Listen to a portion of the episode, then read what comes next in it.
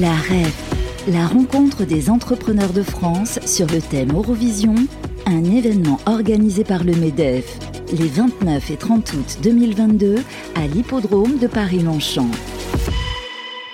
Bienvenue sur notre antenne, toujours à l'hippodrome de Longchamp à la REF 2022, la rencontre des entrepreneurs de France organisée par le MEDEF, toujours avec Fabrice Coustet. Vous allez bien? Ça va très bien. Toujours sous le soleil?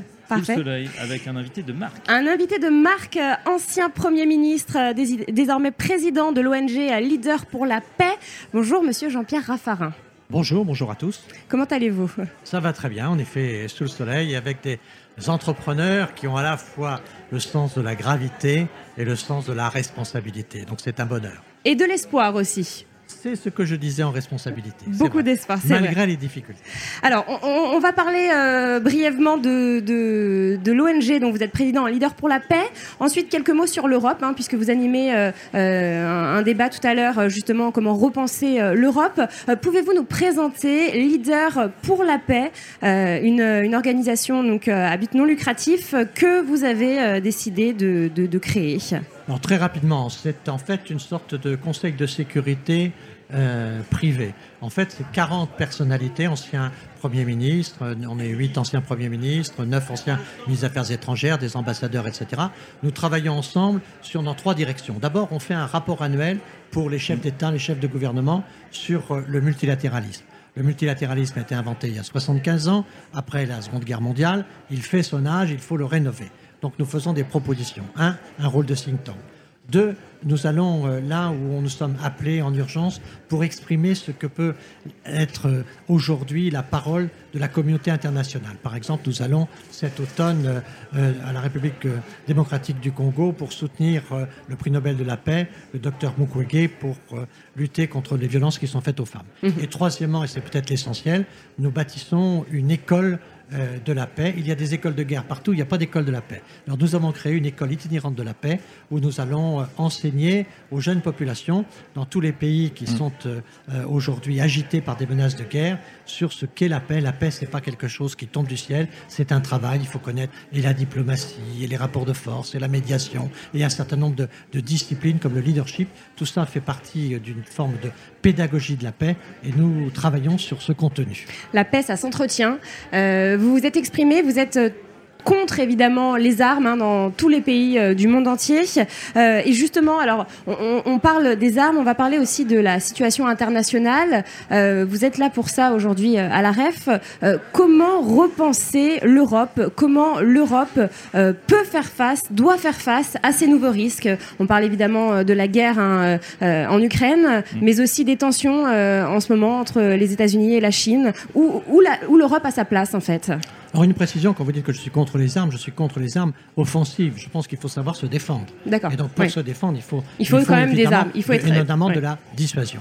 En ce qui concerne l'Europe aujourd'hui, on voit bien qu'elle risque d'être, avec le peuple ukrainien, une des grandes perdantes de cette guerre de l'Ukraine. La Russie ne sera pas gagnante, l'Ukraine ne sera pas gagnante, mais l'Europe ne sera pas gagnante. Pourquoi? Parce qu'au fond, l'Europe voit son projet européen aujourd'hui très fragilisé.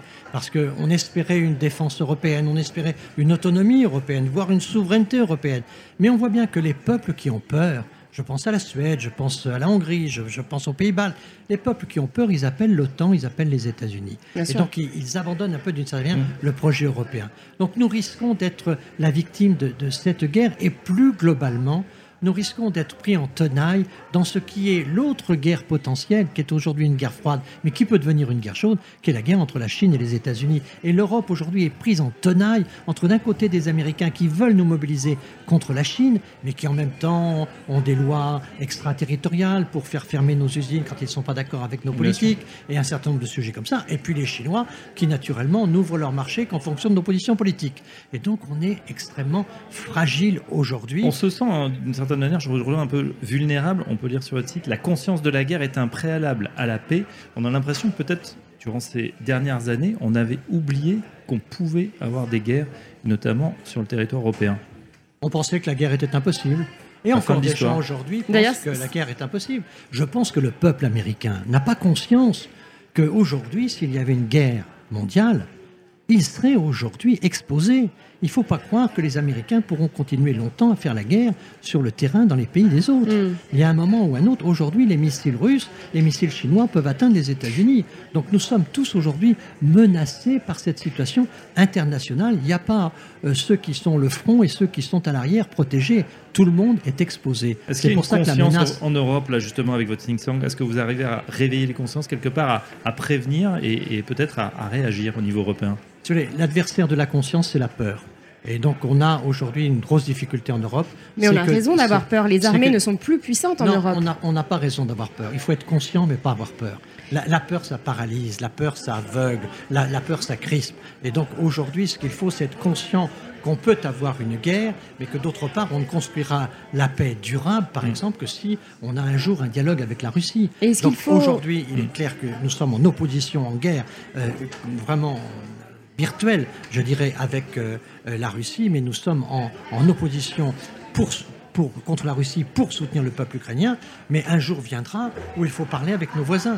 Il n'y a pas de paix sans dialogue. Est-ce qu'il faut euh, transformer à nouveau l'armée française, hein, qui s'est transformée euh, ces dernières années euh, Il faut le dire, les pays européens ne sont plus, ne disposent plus d'armées puissantes, euh, ont beaucoup moins d'armes, et c'est ce qui se passe. hein. On, s'en est rendu compte avec l'invasion de, de l'Ukraine par la Russie. Est-ce qu'il faut justement euh, euh, renforcer ces armées européennes, faire une armée européenne pour faire bloc? Il faut faire des efforts pour une armée européenne. Certes, nous avons la défense euh, dissuasive nucléaire française, mais nous avions auparavant euh, un, un potentiel, euh, je dirais, une potentielle union entre l'armée britannique et l'armée française, ce qui n'est plus le cas aujourd'hui Oui, avec fait. le Brexit, ce qui naturellement fragilise la défense européenne et qui nous impose des efforts importants, comme le président de la République l'a souhaité. Très bien, euh, monsieur Jean-Pierre Raffarin. On va vous libérer puisque vous êtes attendu gentil, sur la scène de Je la vais- RAF 2022. Merci infiniment d'être venu sur notre plateau. Merci à vous tous. La REF, la rencontre des entrepreneurs de France sur le thème Eurovision, un événement organisé par le MEDEF les 29 et 30 août 2022 à l'hippodrome de Paris-Longchamp.